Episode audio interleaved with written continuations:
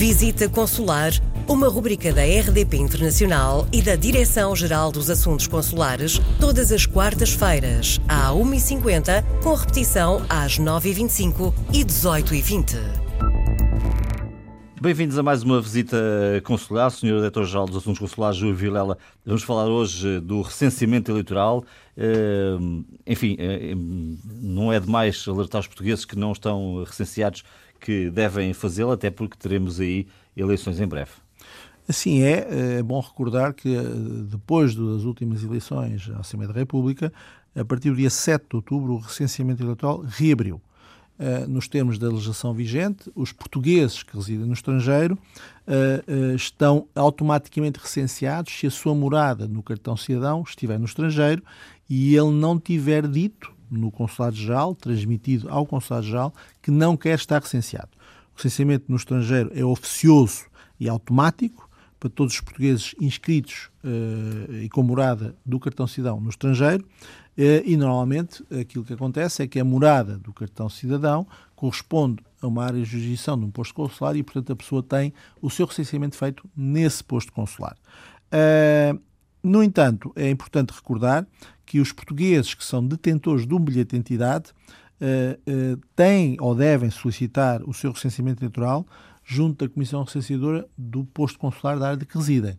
Uh, ao contrário do que acontece com o cartão cidadão, que tem o recenseamento automático, no caso do bilhete de identidade, esse recenseamento não é automático. É evidente que não quer isto dizer que não haja portugueses que já não estejam recenseados, porque no passado fizeram o seu recenseamento junto do posto consular. E é importante que as pessoas não confundam algo que normalmente acontece, que é inscrição consular ou registro consular com recenseamento eleitoral.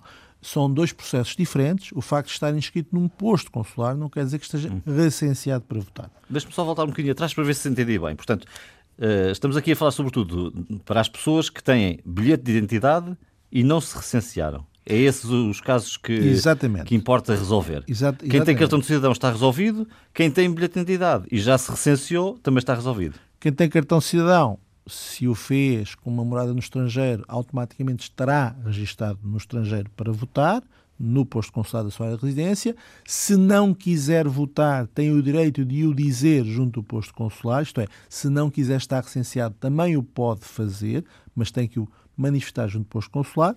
Quanto aos titulares de bilhete de identidade, e estou a falar particularmente das pessoas com mais idade e que têm bilhetes de identidade vitalícios, porque o bilhete de identidade deixou de ser feito já há algum tempo. Nesses casos, as pessoas devem acautelar-se, porque se quiserem exercer o seu direito de voto nas eleições, por exemplo, para a Presidência da República, que terão lugar em janeiro de 2021, é importante que saibam se estão recenseados ou não. E, uh, se não estiverem, devem deslocar-se ao posto consular e fazer o seu recenseamento.